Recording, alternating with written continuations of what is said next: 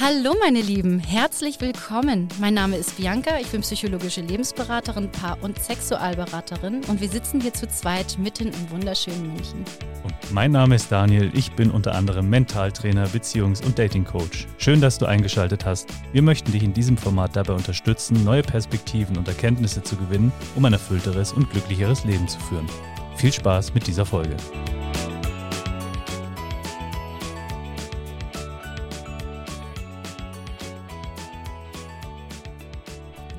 Lümmeln. Genau, so. Ähm, Daniel, ich habe heute eine Geschichte mitgebracht. Ähm, oder anders, ich habe dir doch, ich weiß gar nicht, in welcher Podcast-Folge das war, von demjenigen erzählt, der beim ersten Date irgendwie mit der Jogginghose da irgendwie gleich äh, mehr oder weniger eingezogen ist. Ah ja, ich erinnere Äh, mich. bei diesem ja. Online-Ding, genau. Ja. Und ich ähm, muss diese Geschichte jetzt einfach nochmal äh, erzählen. Ich darf auch, ich habe äh, Rücksprache gehalten.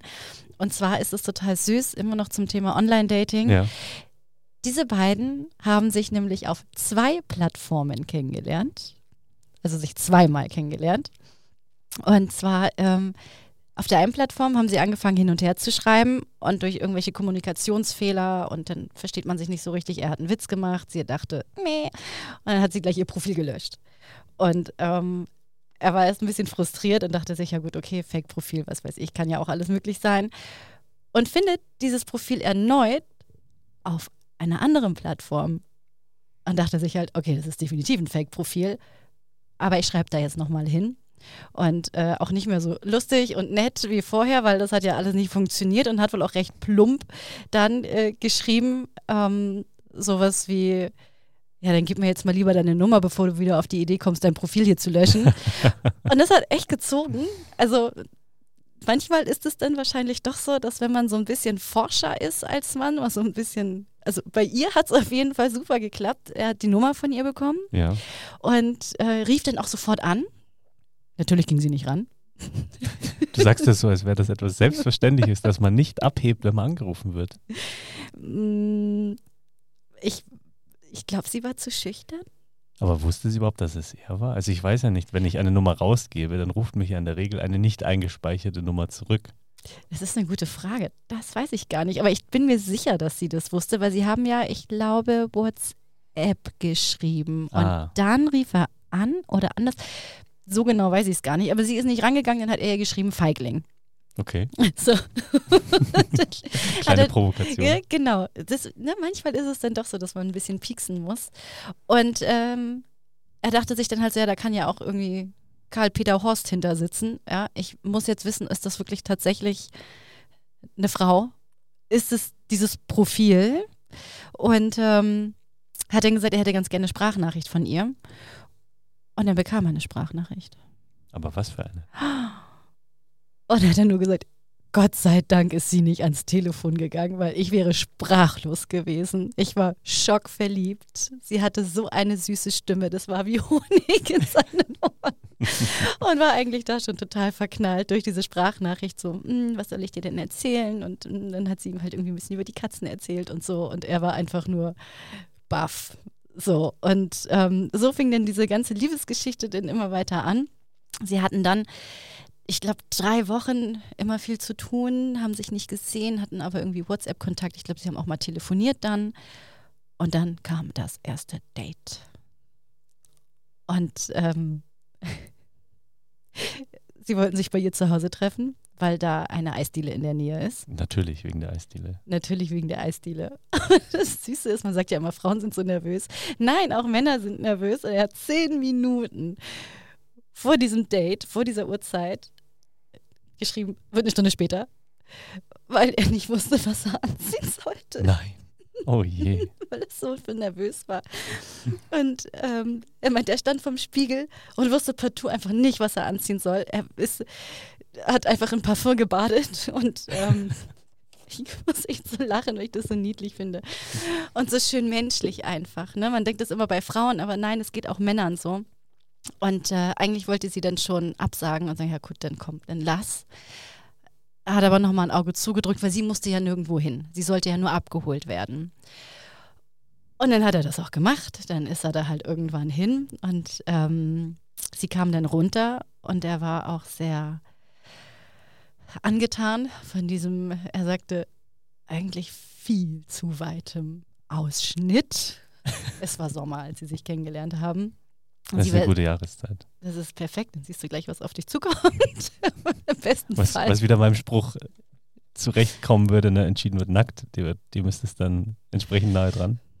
Ja, es ist, ich, ich, ich lasse das jetzt mal so stehen und lasse das mal sagen, was du gerade gesagt hast.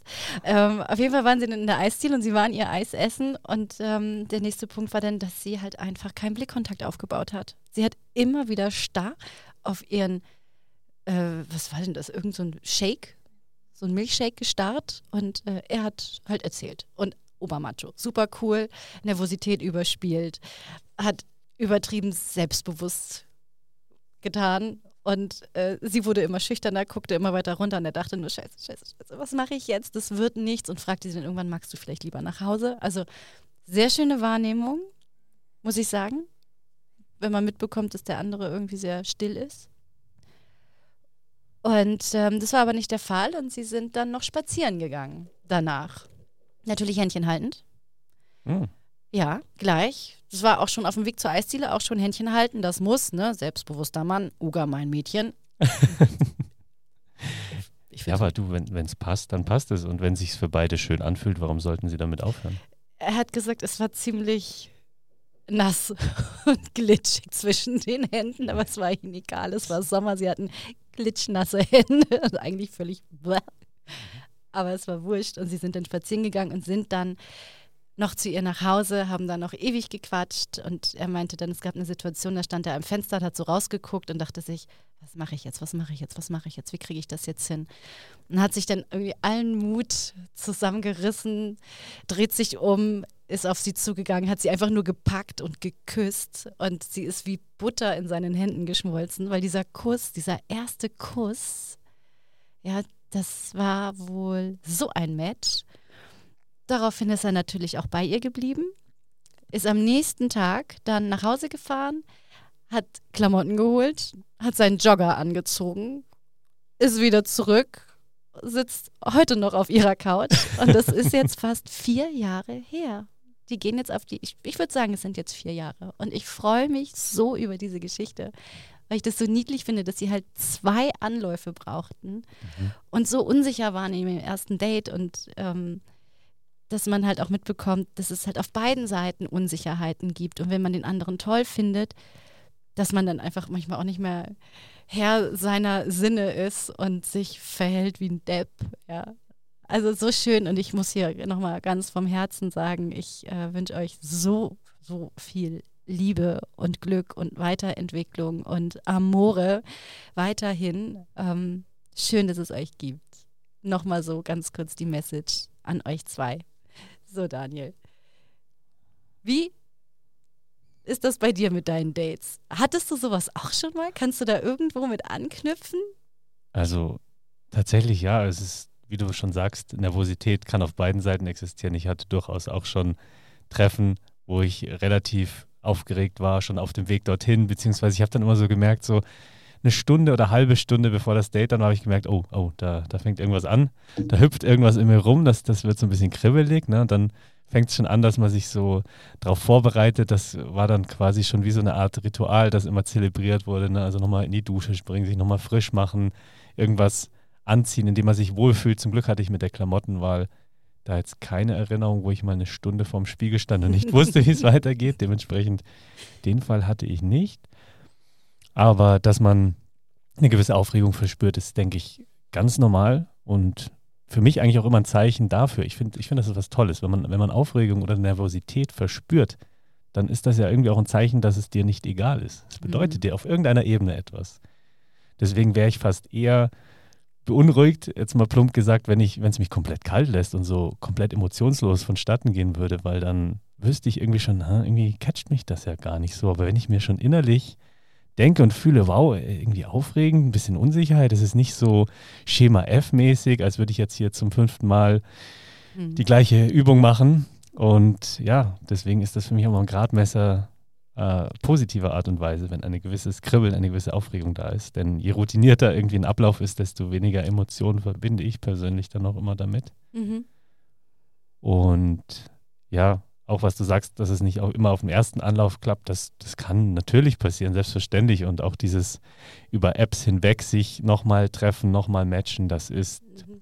durchaus möglich, gerade wenn man im Umkreis bleibt, in dem man halt gerade ist. Ne? Du hattest ja auch gesagt, du hast ja deine, deine virtuellen Matches zu Real-Matches gemacht, weil du die Frauen dann ja auch erkannt hast. Ne? Das fand ich ja auch so eine witzige Geschichte da in einem Podcast, wo du gesagt hast, ja, ich habe die halt auf der Straße gesehen und ich wusste halt sofort, wer die sind. Zum Beispiel, das ist dann auch eine Möglichkeit, einfach vom Virtuellen ins Reale einzusteigen, was am Ende des Tages ja auch irgendwie alles ist, was wir haben. Ne? Ich meine, das Reale ist jetzt.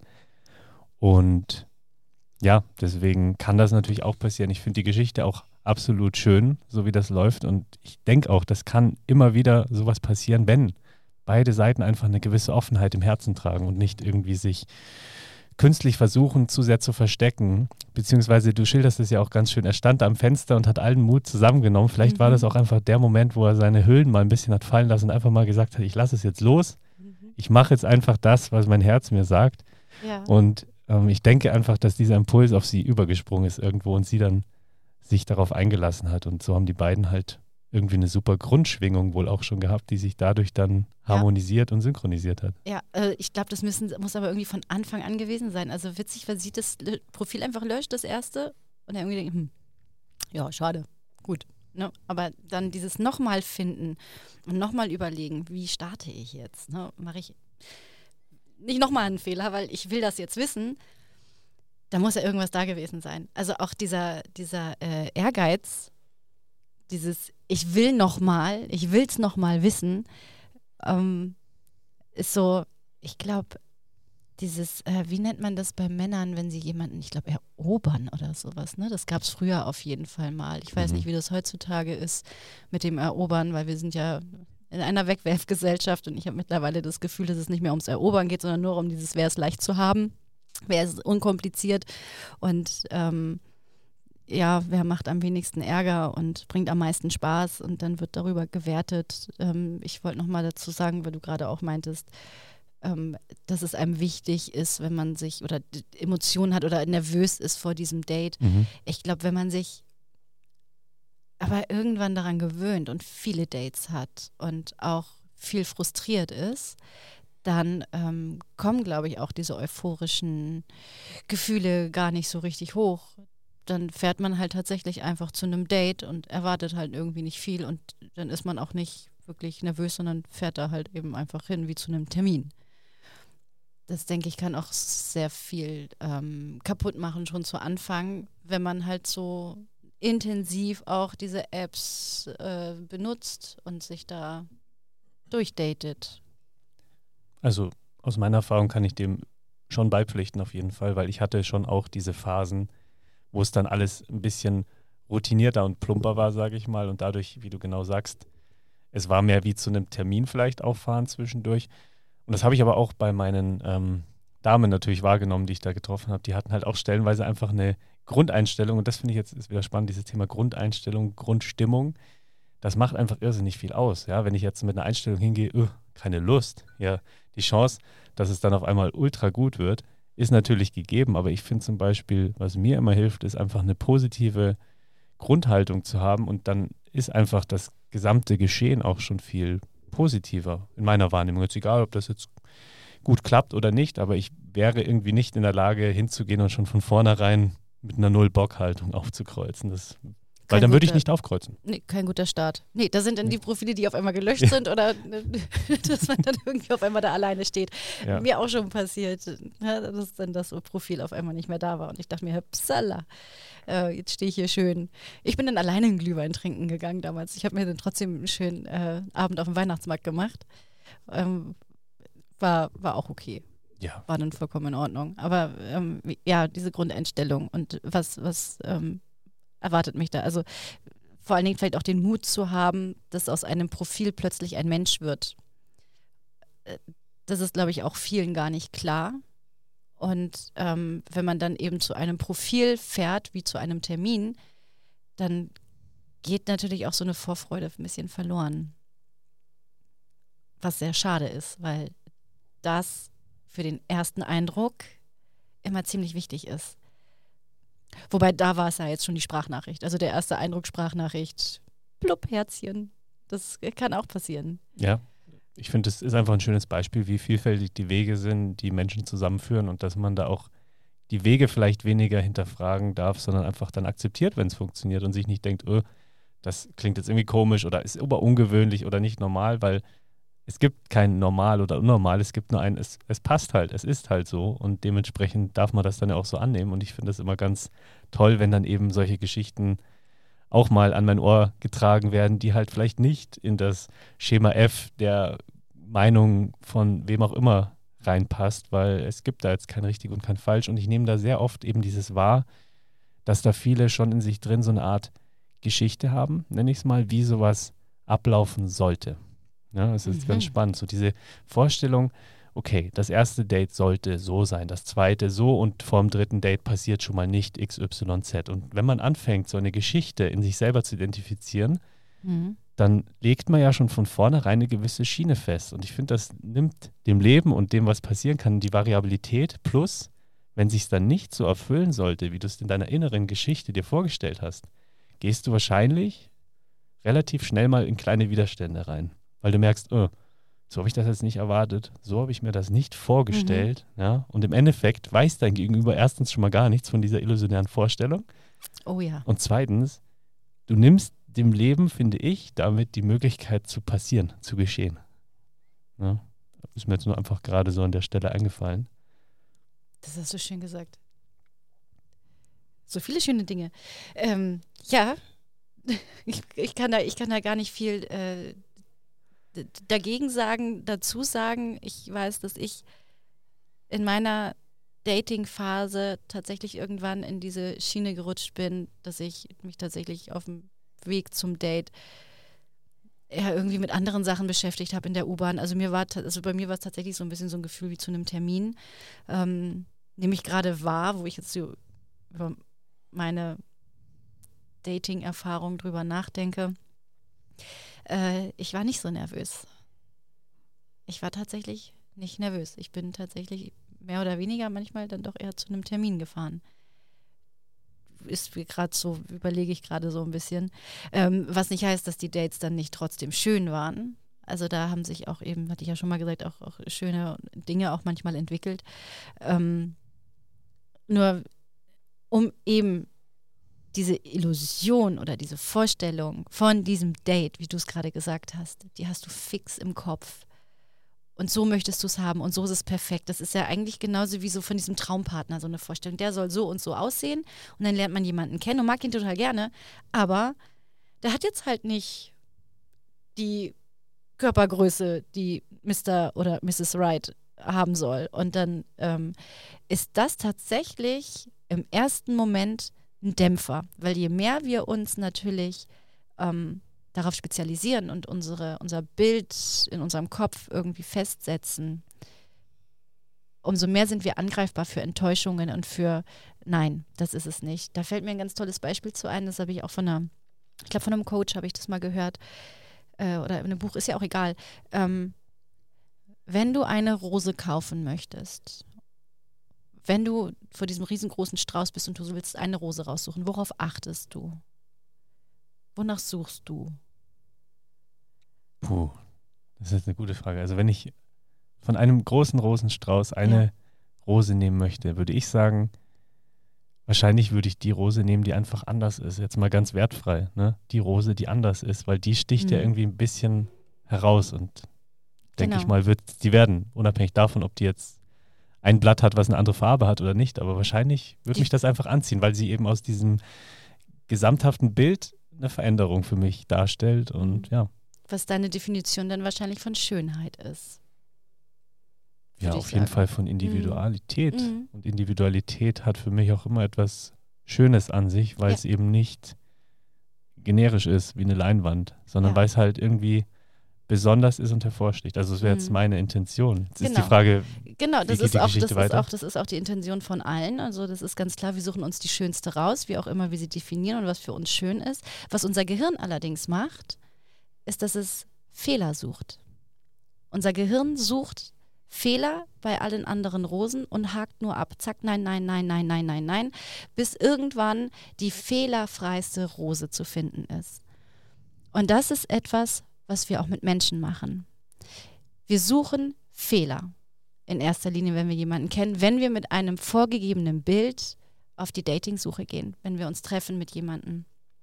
Und ähm, das ist sehr schade, sehr negativ und es beeinflusst natürlich auch die, ich möchte nicht unbedingt Energie, da denken vielleicht einige, sondern vielleicht Sympathie. Nennen wir es einfach Sympathie, weil Sympathie ist auch so ein Teil davon.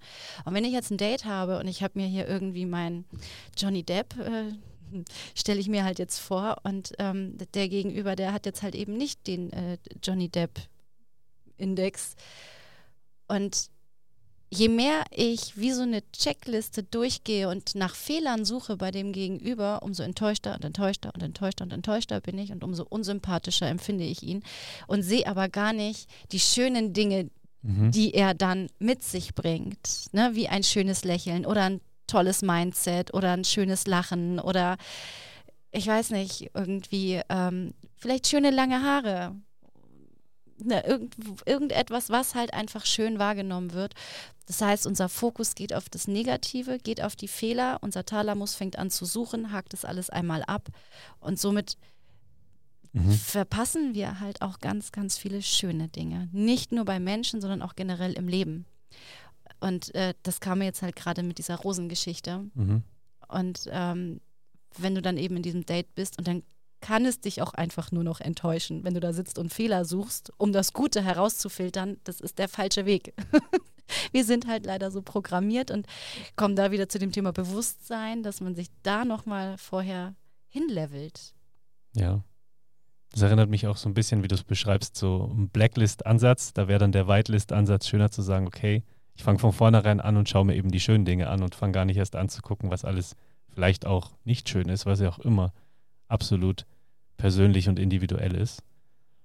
Aber finde ich eine interessante, interessante, ja, Bildmetapher mit den Rosen und kann ich, kann ich insofern zustimmen, bei mir das natürlich auch hin und wieder mal passiert, aber ich inzwischen zum Glück, muss ich sagen, davon auch Abstand nehmen konnte und jetzt da auch viel mehr immer auf diesem positiven Empfangskanal quasi unterwegs bin und gar nicht mal so viel mich mit diesen negativen Dingen immer auseinandersetzen möchte, weil ja, jeder mhm. hat seine schönen Seiten, die dürfen erkannt werden, die dürfen ja. wertgeschätzt werden und die dürfen auch gesehen werden und wahrgenommen werden. Und jeder von uns hat genauso auch einfach Aspekte, die halt die eine oder andere Person ein bisschen oder auch ein bisschen mehr stören werden. Das ist komplett normal und gehört einfach zum Menschsein irgendwo auch dazu.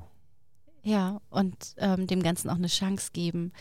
Also ich habe die Erfahrung gemacht, ähm, auch total verrückt. Ich äh, als ich meine Zeit auf dem Kreuzfahrtschiff hatte, ähm, hab, du bist ja mit der Crew sehr eng zusammen und du lebst da ja in so einer kleinen Blubberblasenwelt und da habe ich jemanden kennengelernt. Wir waren halt eine, eine Clique, wir waren irgendwie fünf, sechs Leute, haben jeden Abend zusammen gesessen und getrunken und Karten gespielt und mein Gott, echt, also sollten die das hier jemals hören. Die alte MS Bremen, Old Time, oh Gott, mein Herzensschiff. Ich werde dann gleich ganz hm, pipi in den Augen. Tolle Zeit, MS Bremen Crew, I love you. Ähm, da war es auf jeden Fall auch so, dass ich da eben auch auf Menschen getroffen bin, die natürlich auch nicht meiner Checkliste oder meiner Idealvorstellung irgendwie entsprechen. Ich habe halt auch etwas, mein Gott, ich stehe auf, ne, bitte über 1,80 und breite Schultern und möglichst männlich und so weiter, dieses Klischeehafte eben. Und was dann aber irgendwann passiert ist, durch diese intensive Zeit, die wir da auf dem Schiff eben verbracht haben, ähm, kommt man sich nahe und immer näher und immer näher und man befreundet sich und man erlebt wundervolle Momente zusammen, die einen dann zusammenbringen und dann irgendwie die Schönheit der Menschen einfach zum, zum Vorschein bringen. Und ähm, das ist einfach ein ganz wundervolles Erlebnis, wenn man dann irgendwie auch so ein bisschen idealisiert. Aber das ist ein anderes Thema. Also ich finde, das klingt fantastisch. Allein dieses ganze Kreuzfahrtschiff-Thema, da könnte man wahrscheinlich mehrere Folgen mit schmücken äh, in denen du dann auspackst, ne? Dein, oh, deinen ganzen Reisekoffer. Gott. Und mal uns allen aus dem Nähkästchen erzählst, was auf diesem Kreuzfahrtschiff während den Kreuzfahrten alles Spannendes passiert ist. Oh wei. Oh wei. da, äh, ja, vielleicht mache ich das mal. Gut, wir behalten es im Hinterkopf. Wir behalten es mal ganz genau. weit hinten in den, im Hinterkopf, was da ja. alles so passiert auf so einem Kreuzfahrtschiff. Also ich kann nur sagen, viele Gerüchte stimmen einfach. Jetzt bin ich sehr neugierig. Machen wir das. Okay. Ich danke dir für das Gespräch, Bianca. Schön was. Bis zum nächsten Mal. So, das war's auch schon wieder mit unserer Hardblow-Folge. Wir hoffen, ihr hattet beim Zuhören Spaß und neue Erkenntnisse. Falls ihr uns direkt kontaktieren möchtet, dann schreibt uns gerne an unser Postfach, welches wir euch in den Shownotes verlinken. Wir freuen uns über alle Hörermails und auch über eure Erfahrungen, Geschichten, die wir vielleicht beim nächsten Mal hier mit reinbringen dürfen. Und falls euch meine Arbeit interessiert, dann könnt ihr ebenfalls in den Show Notes den Link zu meiner Homepage finden. Bis zum nächsten Mal.